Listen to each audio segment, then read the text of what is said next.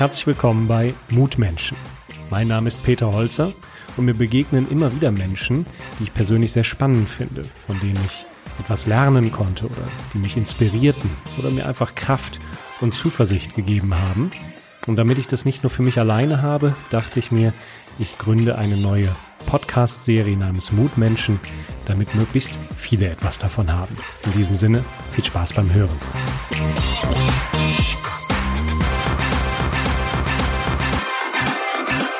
Darf man heute noch seine Meinung frei äußern? Na klar, wir leben zum Glück in einem freien Land mit einer Demokratie. Doch es geht nicht nur darum, ob etwas juristisch erlaubt ist. Entscheidend ist heute immer mehr die Frage, welche gesellschaftlichen Folgen ihre Meinungsäußerung hat. Der digitale Mob ist zunehmend gereizt und wartet nur darauf, den nächsten Shitstorm loszutreten. Über das Thema Meinungsfreiheit spreche ich heute mit Wolfgang Bosbach. Die Bild-Zeitung bezeichnete ihn als Kultpolitiker. Er war 23 Jahre im Bundestag und mehrere Jahre Vorsitzender des Parlamentarischen Innenausschusses.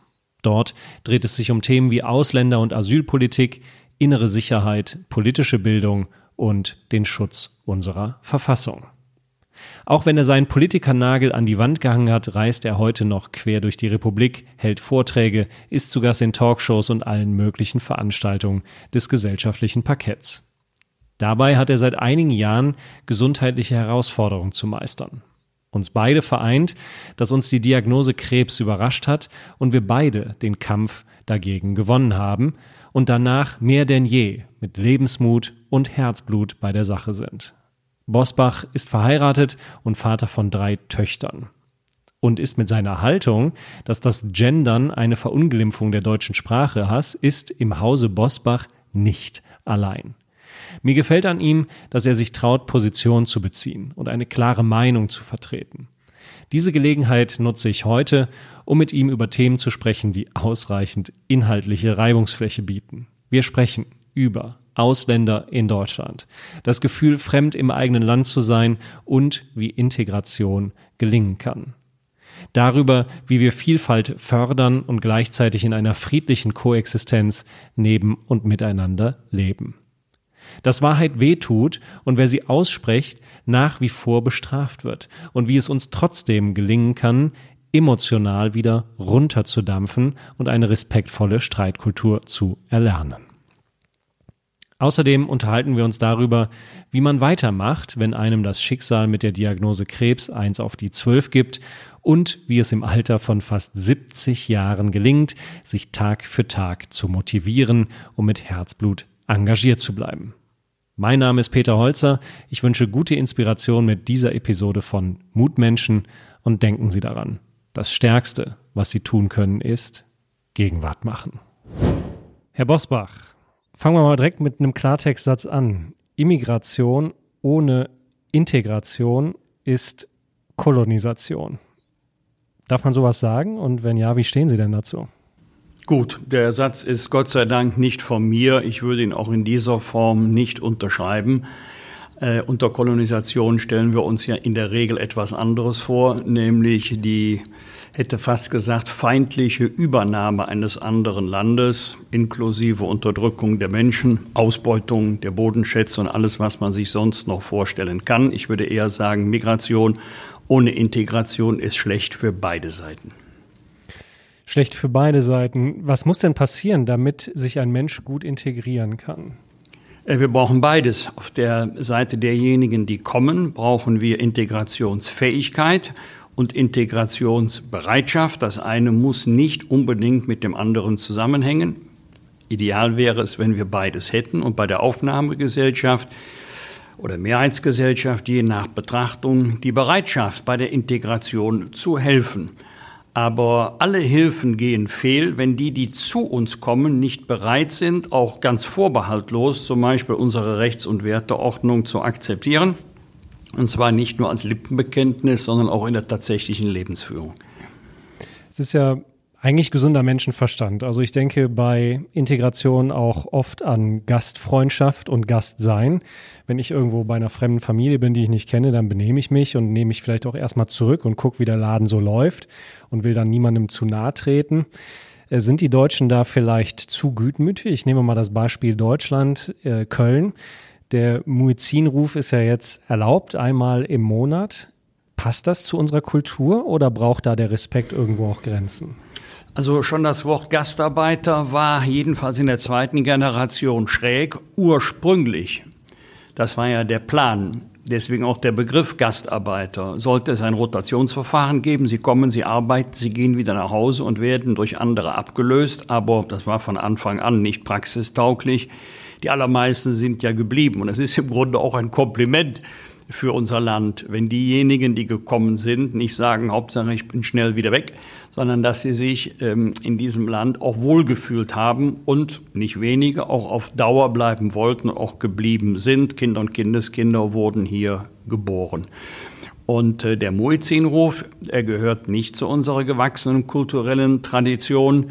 Wir sind ein Land, das mit christlich-jüdischen Wurzeln seit 2000 Jahren lebt. Ähm, hier wird auch oft die Parallele gezogen zum kirchlichen Glockengeläut und das ist nur komplett etwas anderes, denn das Glockengeläut soll ja darauf aufmerksam machen, dass bald eine Andacht, ein Gottesdienst beginnt. In der Regel wird 15 Minuten vorher geläutet. Beim Muezzinruf handelt es sich um ein öffentliches Glaubensbekenntnis. Ähm, was äh, durch den Muezzinruf dann erschallt, das ist der, den christlichen Kirchen fremd. Also nicht das Glaubensbekenntnis, das ist aber Bestandteil einer Andacht oder eines Gottesdienstes und nicht einer öffentlichen Verlautbarung.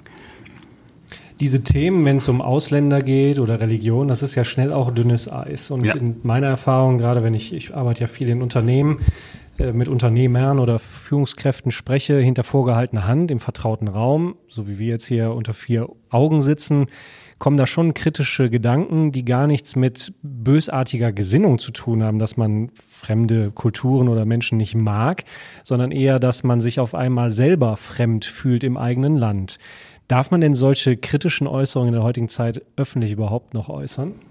Ja, selbstverständlich darf man das. Man muss nur auf die Worte achten, die man benutzt. Man sollte andere nicht diskriminieren, nicht ausgrenzen, nicht beleidigen. Das ist übrigens nur eine Minderheit, die das tut, von denen, die sich kritisch äußern. Die Frage ist nicht ob, sondern wie man sich äußert. Viele scheuen es aber, Klartext zu reden, weil sie Angst haben, dass sie sofort in die rechte Ecke gestellt werden oder als Fall für die Klapsmühle gelten. Denn wenn jemand sagt, ah, Sie sind islamophob, wer zum Beispiel kritisch dem Muezzin-Ruf gegenübersteht, Sie sind islamophob, heißt das ja so viel wie Sie sind dringend behandlungsbedürftig und in die Ecke möchte keiner gestellt werden. Nee, möchte ja auch nicht, weil wir zumindest die meisten von uns ja auch arbeiten müssen, um unser täglich Brot zu verdienen und äh, das Brot zu Hause auf den Tisch zu kriegen. Und wenn man zum Beispiel etwas sagt und dann, Sie haben jetzt zum Beispiel gesagt, islamophob in der Öffentlichkeit diskreditiert wird. Selbst wenn es nicht stimmt, haftet das ja immer noch wie so ein Restdreck am eigenen Ruf. Und nehmen wir mal jemanden, dessen Inhalte sicherlich streitbar sind und die ich auch nicht ähm, kompromisslos so unterschreiben würde, den Herrn Sarasin. Der hat ja sehr kritische Bücher geschrieben, die dann in der Öffentlichkeit auch an den Pranger gestellt wurden. Und in der Folge war er dann im Aufsichtsrat zum Beispiel des einen oder anderen Unternehmens nicht mehr haltbar, weil die Unternehmen Reputationsschäden fürchteten. Das heißt also, die Gefahr, wenn man sich kritisch zu einem Thema äußert, besteht ja nicht nur bei harten Linien, die man fährt, sondern auch schon bei kleinen skeptischen Linien. Wenn man es noch darf, aber der soziale Rufmord sozusagen schnell geworfen wird, was, wie verhält man sich dann in der heutigen Zeit denn, um sich abzugrenzen, um auch eine Kultur irgendwie in den Diskurs zu kriegen? Also es kommt ja heute nicht mehr darauf an, was man sagt oder was man meint mit dem, was man sagt, sondern es kommt nur noch darauf an, was man daraus machen kann. Das ist die entscheidende Kategorie. Das gilt für Boris Palmer auch. Da müssen wir jetzt nicht unbedingt bei Herrn Sarrazin stehen bleiben. Aber ich kann nur sagen, äh, geradeaus und äh, Subjekt, Prädikat, Objekt unfallfrei hinter, hintereinander klemmen äh, und dann eine Sprache wählen, mit den andere nicht verletzt werden. Und wer dann meint, oh, das ist aber jetzt nicht opportun, es mag ja richtig sein, aber das passt heute nicht in die Zeit, dem kann ich nicht helfen. Ich bin 70 Jahre so äh, gut zurechtgekommen. Ich persönlich habe nicht vor, mich in dieser Form umzustellen. Ich habe selber mal erlebt in einem Restaurant, als eine bekannte Moderatorin etwas zum Thema Zuwanderung gesagt hatte, was ich für völlig legitim hielt. Auf einmal wurde sie immer leiser, hat sich dann über beide Schultern geguckt, so nach dem Motto, ho ho hoffentlich hört kein Mensch, was ich hier gerade gesagt habe. Das ist kein guter Weg. Das ist nicht gut, was wir zurzeit machen. Es wird, es wird auch in der Tendenz eher schlimmer. Ja, es gibt ja so eine Art von, wer auch immer die ist, aber so wie das wie eine moralische Sprachpolizei. Das geht ja auch weiter beim Thema Gendersprache. Äh, gefordert wird ja immer ein respektvoller Umgang. Komischerweise hat es ja über Jahrzehnte sich niemand diskriminiert gefühlt und auf einmal ist es diskriminierend, wenn man nur noch von dem Kunden spricht, weil ja, Frauen sich ausgeschlossen fühlen. Was ja so auch nicht stimmt, weil viele Frauen auch sagen, nee, sie finden, fühlen sich überhaupt nicht ausgeschlossen. Und wenn man in die Statistiken der Umfragen guckt, sieht man, dass im Schnitt ungefähr drei Viertel der Bundesbürger diese Gendersprache auch ablehnen. Trotzdem wird sie ja geschrieben, nicht nur von Staatsseite teilweise, sondern auch von einigen Redaktionen und Redaktionsnetzwerken. Netzwerken. Wie stehen Sie denn zu diesem Thema der verordneten Sprache? Ähm, da gilt das zuvor Gesagte analog. Ich wohne zu Hause in einem Haushalt mit fünf Damen.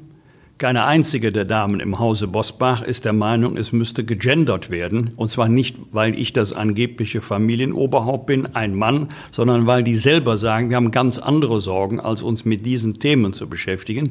Und wir müssen aufpassen, dass wir nicht ins Lächerliche kippen. Noch vor einer Woche habe ich an einer Abendveranstaltung stattgefunden. Da hat der Hausherr die Gäste begrüßt. Also, sehr geehrte Damen und Herren, liebe Gäste. Am nächsten Morgen wurde ich Zeuge einer lauten Debatte am Nachbartisch, weil sich jemand, ein Mann, beschwert hatte, dass die Gäste begrüßt worden sind und nicht die Gästinnen und Gäste. Es war dann nach einer Viertelstunde Tumult eine Frau, die gesagt hat, ich kann den Quatsch nicht mehr hören, wenn jetzt nicht Schluss ist, dann gehe ich.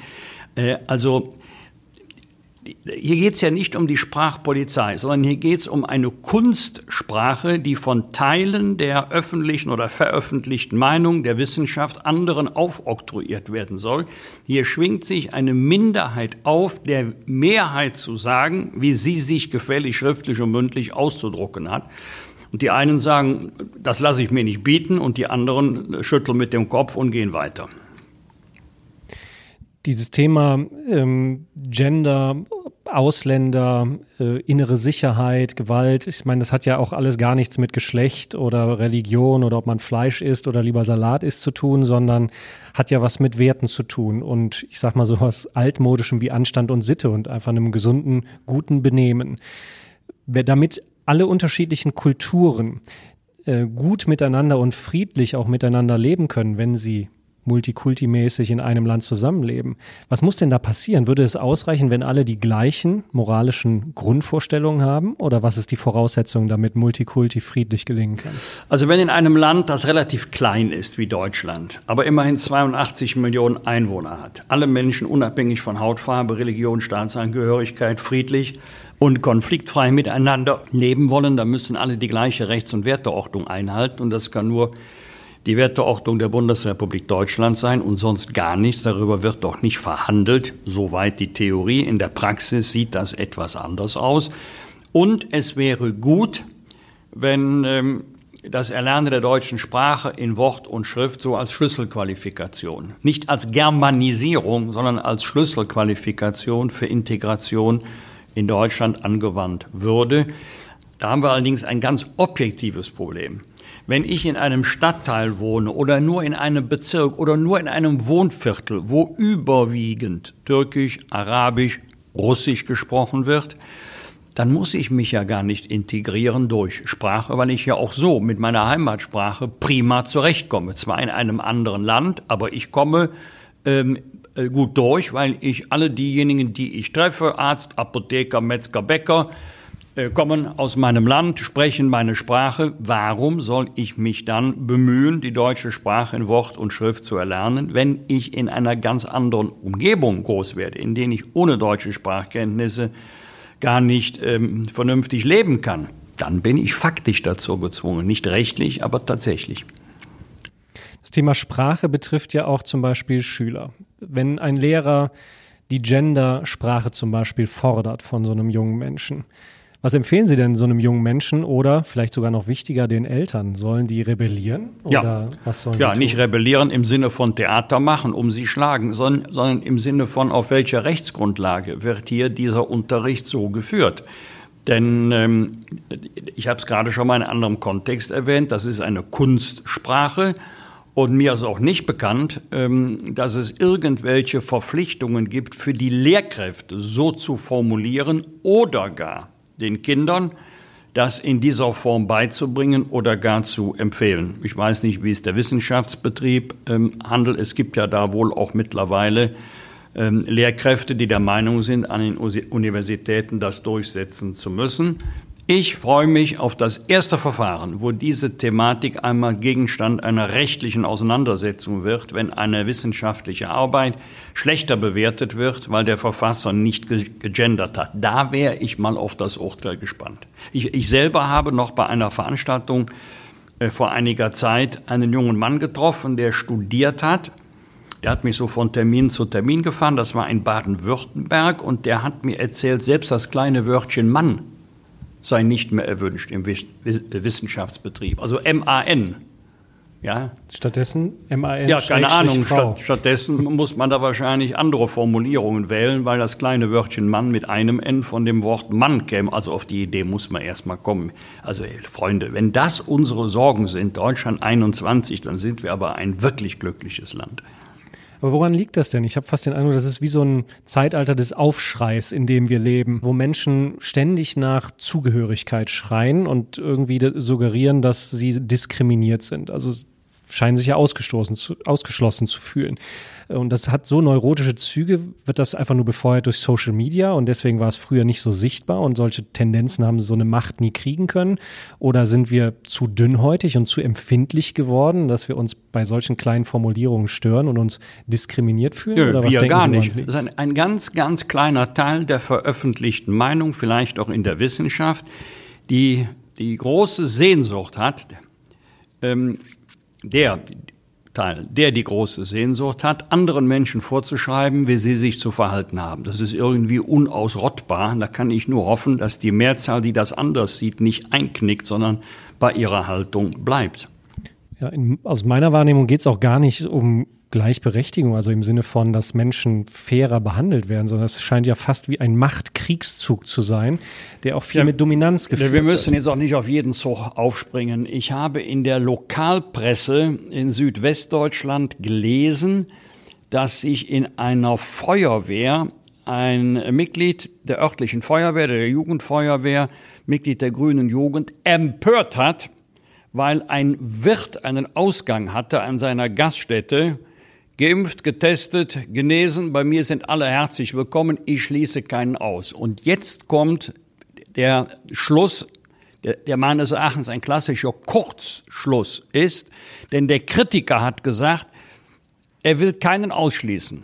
Der Gastwirt hat hinzugefügt, das hatten wir schon einmal, das möchte ich nicht. Also auch Getestete, nicht nur 2G, negativ Getestete. Äh, auch negativ Getestete sind willkommen. Jetzt Schluss des Kritikers. Ah, Ausgrenzung hatten wir schon einmal. Damit kann er ja nur das Dritte Reich gemeint haben. Das ist eine Relativierung des Holocaust äh, und deshalb geht das nicht. Auf die Idee musst du erst einmal kommen, als wenn der äh, Gastwirt ähm, Menschheitsverbrechen an sechs Millionen Juden mit diesem Satz hätte relativieren äh, wollen.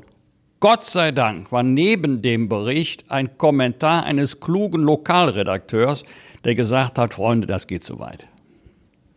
Aber dieses, diese Empörung, diese Dünnhäutigkeit, äh, wenn, wenn dieser Shitstorm losgeht und die Menschen die soziale Ächtung fürchten und sich deswegen nicht mehr trauen zu opponieren und einfach mal zu sagen, nein, ja, wir gendern das, hier nicht. Das ist das Problem. Äh, dazu braucht es, also da steckt ja eine Angst hinter. Und das heißt im Gegenzug, es braucht dazu Mut, sozialen Mut, in den Konflikt zu gehen was soll die Bevölkerung denn machen? Also sie scheint ja noch nicht so stark zu sein gegen diese Minderheit, die da laut rumquietscht, in, in die in die Gegenrolle ja, gut, zu gehen. Man muss mal sagen, ein, ein, großer Teil, der ist da doch völlig egal.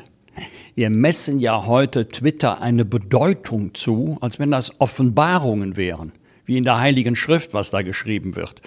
Ähm, denn der allergrößte Teil der Bevölkerung ist überhaupt nicht bei Twitter unterwegs. Der allergrößte Teil, der bei Twitter unterwegs ist, benimmt sich auch völlig normal und unauffällig. Ein kleiner Teil macht bei Twitter den Radau und je wilder die These ist, desto eher erscheinst du im Morgenmagazin, wirst irgendwo zitiert. Je alberner, je dümmer, desto höher ist die Wahrscheinlichkeit der öffentlichen Wirkung. Das musst du durchbrechen. Das sind dann vielleicht von der Bevölkerung ausgerechnet ein oder anderthalb Prozent der Bevölkerung, und dann kommt der berühmte Schluss, der ein Kurzschluss ist. Das ist aus der Mitte der Bevölkerung, das ist sozusagen repräsentativ für unsere Bevölkerung. Nur weil es das ist die Meinung eines Einzelnen, der glaubt, sich so äußern zu müssen. Das ist Wahnsinn, das ist sehr bizarr. Aber dieses Ego, das ist ja etwas, was Menschen sehr stark treibt. Ich habe im Bundestagswahlkampf bei uns in frechen Plakate gesehen von einem jungen Politiker, der hatte draufstehen als Slogan, ich will Kanzler werden. Dann groß sein Gesicht und unten die Partei. Da wird ja eines total klar. Es geht ja gar nicht um die Menschen, die geführt werden sollen, also das Volk, sondern es geht um das Eigeninteresse dieses Politikers. Könnte das auch die Diagnose sein für viel, was in der Politik im Moment schief geht, dass es eher um die eigene Karriere geht, als um eine Vision, wo jemand mal Mut hat, eine Geschichte zu erzählen, die diesem Land einen positiven Ruck und auch eine Richtung gibt, für die ja, man gerne also, morgen aufsteht? Äh, Annalena Baerbock, Olaf Scholz, Armin Laschet hätten sich genauso geäußert oder haben sich geäußert. Die sind ja angetreten mit dem Willen, Kanzler zu werden. Wenn es ein bis dato unbekannter Abgeordneter ist, würde ich das eher unter Ironie verstehen. Anfang 20, ja. Ja, ja, gut, dann, dann ist es erkennbar äh, Ironie. Aber es ist eine Form, auf sich aufmerksam zu machen. Da hätte man nicht runterschreiben können, melde dich mit dem Plakat nochmal in 30 Jahren wieder oder erstmal ein bisschen Kompetenz und Erfahrung sammeln. Sie haben sich ja auch zurückgezogen aus der Unterstützung des Wahlkampfs und damit klare Kante gezeigt. Das ist aber jetzt ein Witz. Ich habe 56 Veranstaltungen absolviert. Das heißt, nur im August und September. Das heißt, alle Zusagen, die ich gegeben hatte, habe ich auch ein, äh, eingehalten.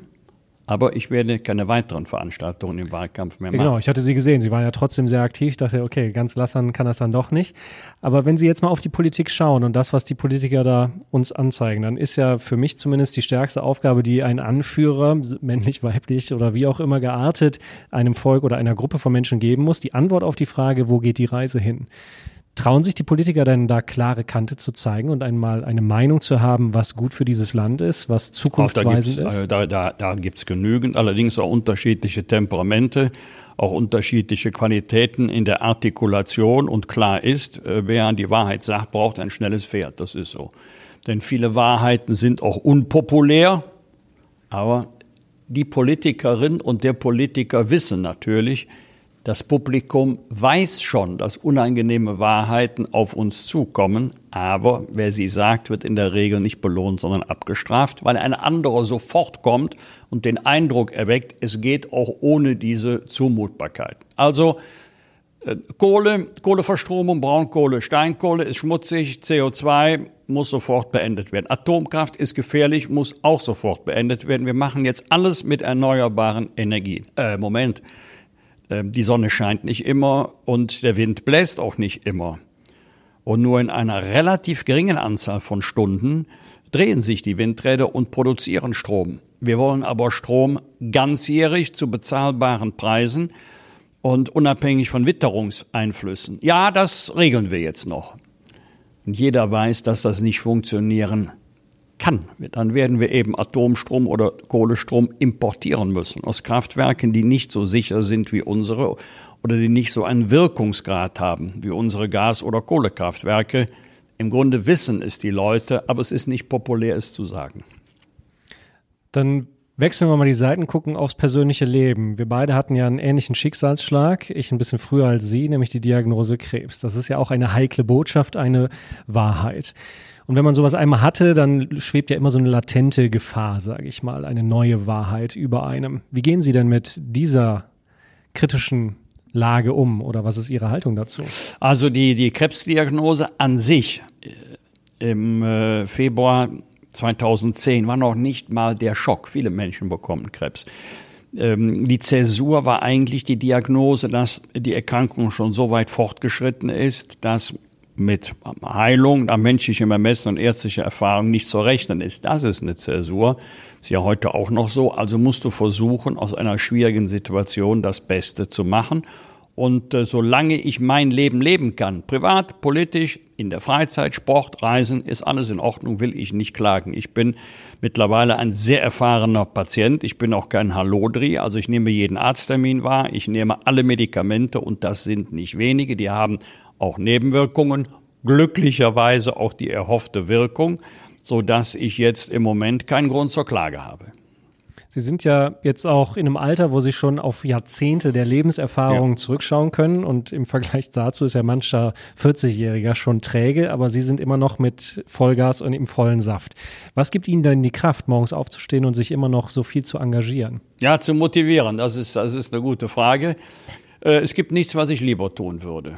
Und wenn ich jetzt irgendwie eine Alternative hätte, weniger Stress, mehr Zufriedenheit, würde ich das vielleicht machen. Aber im Moment wüsste ich nicht, was ich lieber tun würde, auch wenn es mir manchmal schwerfällt. Denn es äh, können Sie vielleicht auch nachvollziehen. Ich mache ja jetzt schon Termine bis tief in das Jahr 2022 hinein.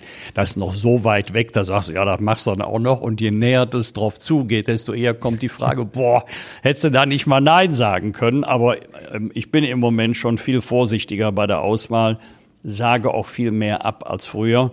Nicht, weil mir die Arbeit keinen Spaß macht, sondern weil ich merke, das geht nicht mehr. Vor allen Dingen, ich bin ja bundesweit unterwegs ähm, diese Woche auch im Ausland im Einsatz. Und dann ist der Reiseaufwand, ist ja nicht, jetzt, ähm, jetzt nicht irgendwie besonders schwer, also körperlich schwere Arbeit, aber es fällt mir schwer, permanente Reiserei. Ich fahre eigentlich gerne mit dem Zug, wenn er fährt. Das ist ja schon der pure Stress.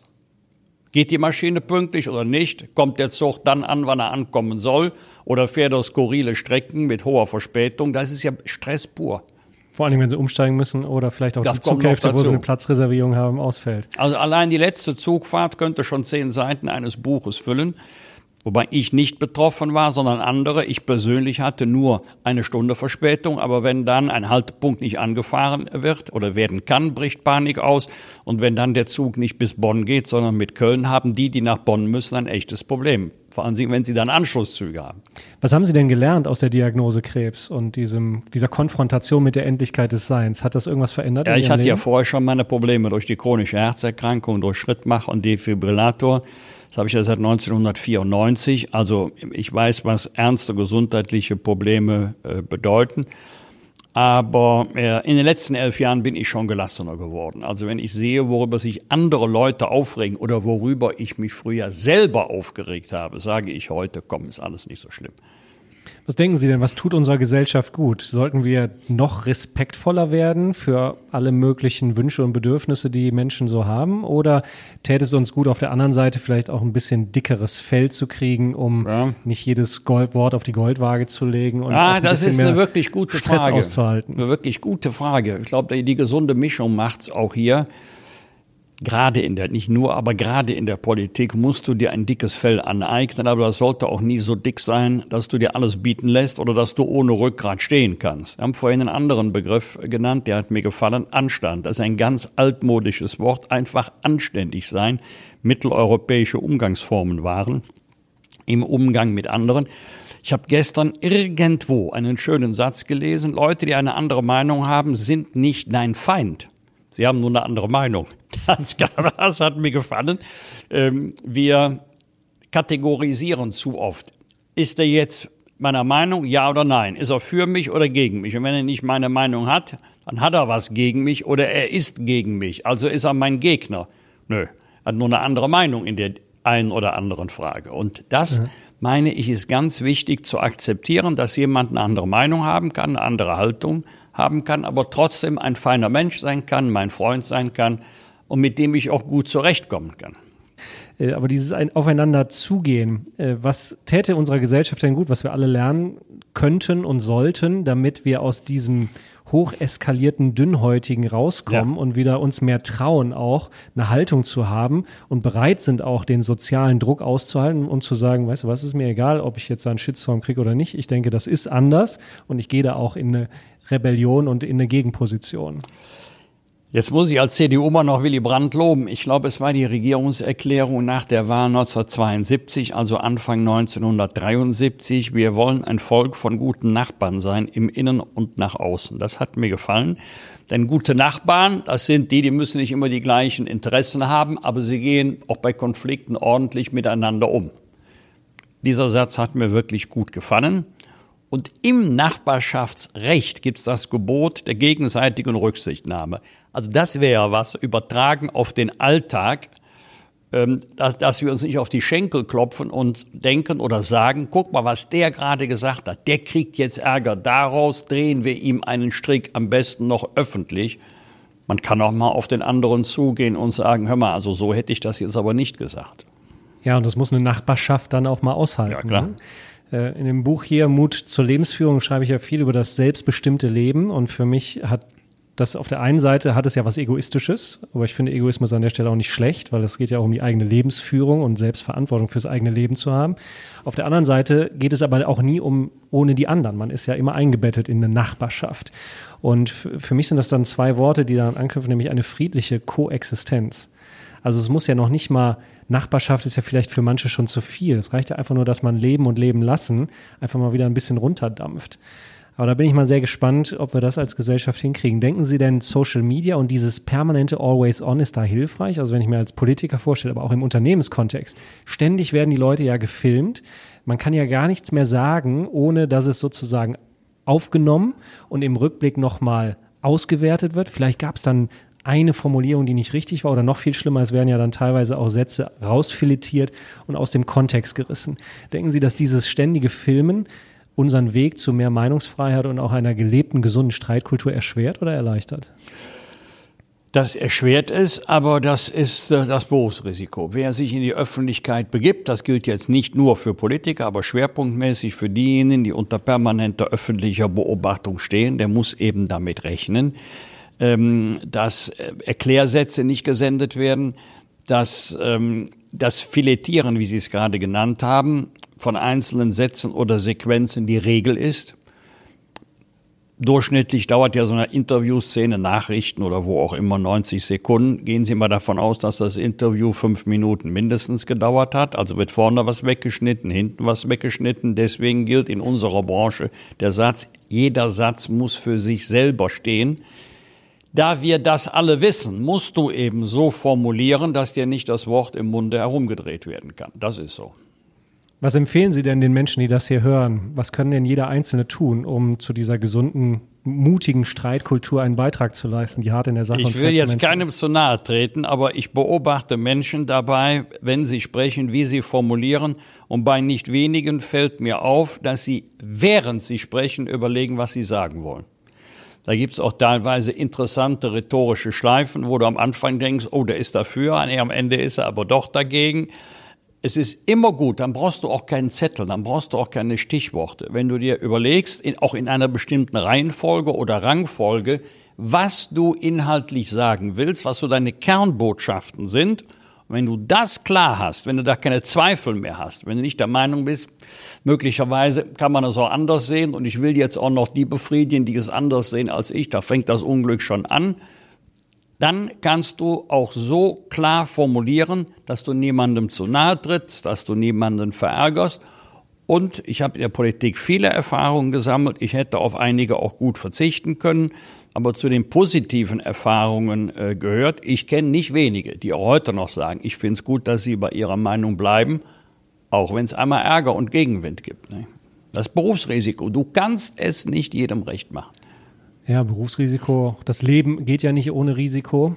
Wenn jetzt ein Mensch dann Ihren Rat befolgt und an eine Situation kommt, wo er anderer Meinung ist und in die, in die Konfrontation gehen will oder sich abgrenzen will und dann meldet sich die Angst vor Repressalien oder den sozialen Folgen und knickt dann ein. Ja. Was empfehlen Sie den Menschen denn dann? Gar, von Anfang an sein lassen, denn äh, man ist selbst unzufrieden. Man merkt ja auch, wenn man selbst nicht den Mut hat, den man gerne hätte und äh, man muss man nicht inhaltlich Stellung nehmen, dann kann man ja auch nur sagen, das kann man auch ganz anders sehen.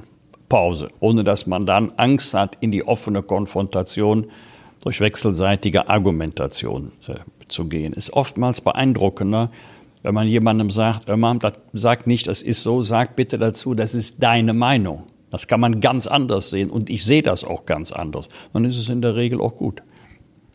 Ja, Mut kann man auch nur trainieren, indem man es immer wieder macht. Äh, ja, muss man sagen. Äh, Mut ist, ich weiß, was Sie meinen. Vielleicht kann man es an der einen oder anderen Stelle auch ähm, verklausuliert formulieren mit Zivilcourage. Aber in einer Demokratie trägst du ja kein wirkliches individuelles Lebensrisiko im Sinne von Mut. Denn das Schlimmste, was dir passieren kann, ist, dass es einen Shitstorm gibt, dass du in der Heute-Show veralbert wirst, ja, oder dass du eine Minderheit bist. So, aber du riskierst ja nicht Leib und Leben. Das ist in Diktaturen anders. Aber mal ein Beispiel. Ich bin letztens mit dem Fahrrad durch Köln gefahren, durch Stadtteile, wo ja, ich noch Mut. nie war. Äh, und dann habe ich mich da irgendwie rein verirrt und dann dachte ich mir, oh, also ich fühlte mich nicht mehr heimisch, ja. äh, da bekam ich dann schon Angst. Äh, und wenn dann auf einmal so Männergruppen einem im Weg stehen und nicht Platz machen und man ausweichen muss, blöd angemacht wird, da kriegt man dann schon Puls. Oder sie fahren mal mit der Straßenbahn und jemand hat die Füße irgendwie auf dem Stuhl und das sind halt Jungs, Mädels, die ein bisschen krasser drauf sind. Dann könnten sie einfach sagen, bitte nimm doch die Füße vom Stuhl aber die Frage ist, ob man dann nicht doch vielleicht wirklich Mut braucht, weil es gab ja die Beispiele, wo Leute eingegriffen ja. haben, Zivilcourage gezeigt haben. Ich ja. meine, in München war es vor einigen Jahren. Ja. Und als Ergebnis wurde der Helfer, ich glaube, erstochen oder erschlagen und ist gestorben. Ja, das muss man sich natürlich gut überlegen. Das sind aber nur äh, relativ geringe Situationen. Ähm, da muss man sich wirklich Gedanken machen vorher, wenn es so eine Konfrontation gibt welche Haltung nehme ich? Nehme ich die Haltung ein, hier läuft der Feigling oder da liegt der Mutige? Das sollte man sich dann vorher gut überlegen. Ich kann auch keiner älteren Dame mit Dutt und Handtasche empfehlen, sich ins Getümmel zu stürzen. Aber vielleicht kann man, wenn andere bedrängt werden, Hilfe holen. Genau, Hilfe holen und vorher checken, ob man schneller rennen kann als die anderen. Ne? Herr Bosbach, vielen Dank für Ihre Zeit und ich Ihre danke Gedanken. Ihnen. Dann wünsche ich Ihnen alles Gute und vor allen Dingen bleiben Sie gesund und munter auf Ihrem weiteren Lebensweg. Und dann wünsche ich Ihrem Buch noch viel Erfolg. Danke. Dankeschön.